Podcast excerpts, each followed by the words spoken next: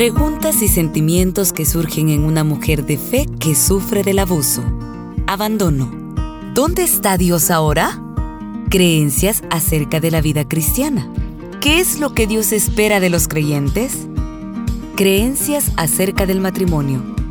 ¿Hice un voto para bien o para mal? Creencias acerca de la separación y el divorcio. ¿Es el divorcio una opción para los cristianos? Búsqueda de significado. ¿Qué hice yo para merecer esto?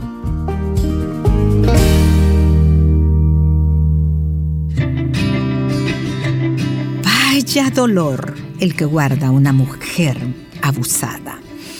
Bien, continúo leyendo este día el libro Refugio del Abuso, Sanidad y Esperanza para Mujeres Abusadas.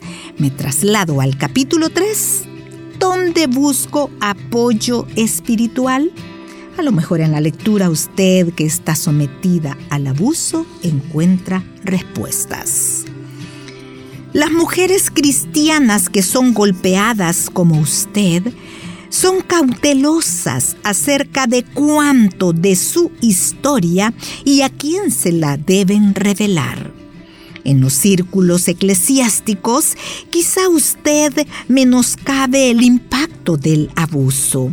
En el ambiente del albergue, tal vez guarde el secreto de su fe. A veces una mujer que es víctima decide ocultar las creencias religiosas del abusador.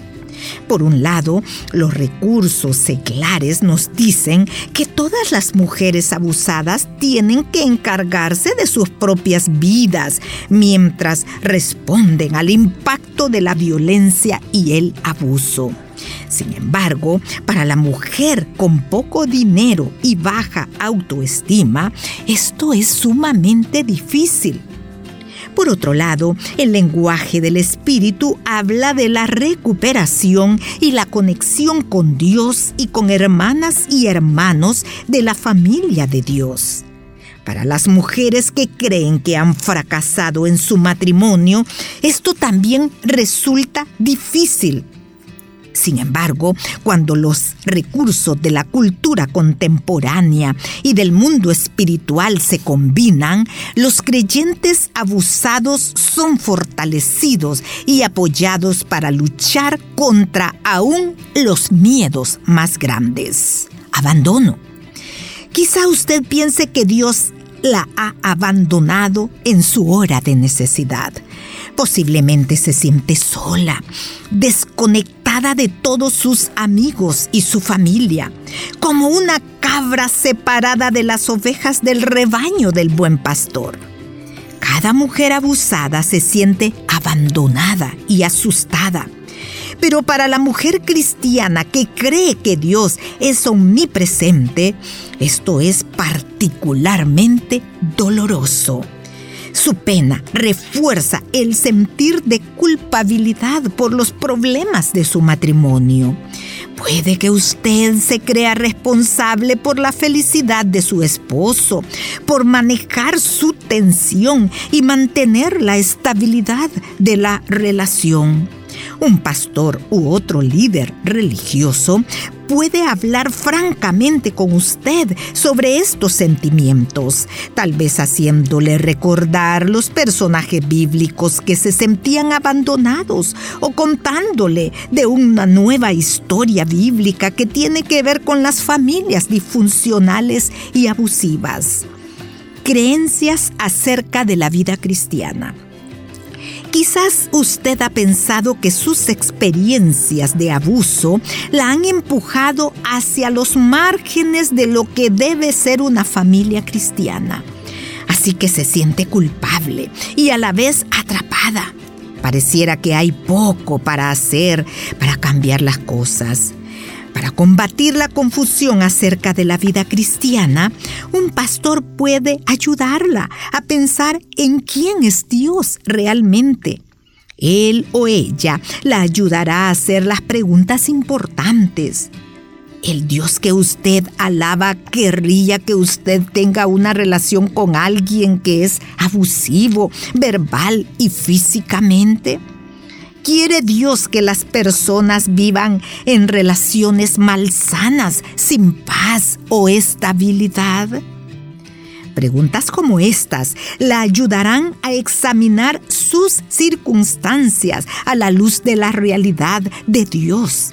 La asistirán a ver cuán distinto es el deseo de Dios para las familias en vez del abuso que usted está soportando. De hecho, la paz y la tranquilidad en el hogar son centrales a la enseñanza bíblica sobre las familias piadosas. Creencias acerca del matrimonio. Un pastor es la persona apropiada para responder a su ansiedad relacionada con el voto que hizo ante Dios de amar y atender a su esposo para bien o mal. En realidad, nuestra investigación demostró que cuando una víctima finalmente decide pedir auxilio, toma la oportunidad de hablar con el ministro o el sacerdote que los casó, aun si ella o él vive muy lejos. Tal vez ella esté buscando permiso para dejar el matrimonio abusivo. Es posible que ella quiera decirle al pastor lo que salió mal. Quizá usted también piense que todo lo que ha creído sobre el matrimonio está al punto de ser destrozado. Un pastor sabio puede asegurarle que no ha quebrantado su promesa. Es el hombre que la maltrató quien ha quebrantado el voto del matrimonio creencias acerca de la separación y el divorcio. Muchas víctimas cristianas luchan interiormente preguntándose si el divorcio es una opción para un creyente. Quizás ahora mismo usted esté atormentada con esto. Para muchos ministros también esto es muy difícil. Tienen conflictos entre su creencia que el matrimonio es para siempre y la realidad de la violencia en casa.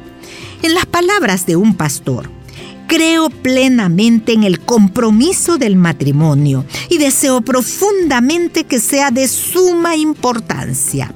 Pero hay ciertos casos en los cuales es obvio que aunque uno haga todo lo posible para preservar el matrimonio, existe una situación que justifica la separación.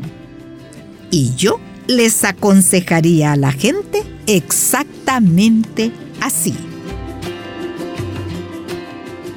Cuando los recursos de la cultura contemporánea y del mundo espiritual se combinan, los creyentes abusados son fortalecidos y apoyados para luchar contra aún los miedos más grandes.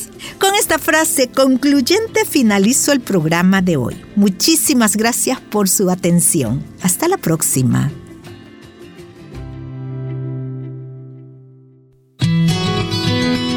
Puedes escuchar este programa en SoundCloud. Busca el perfil de Radio Restauración. Ingresa a listas y luego clic en Entre Libros.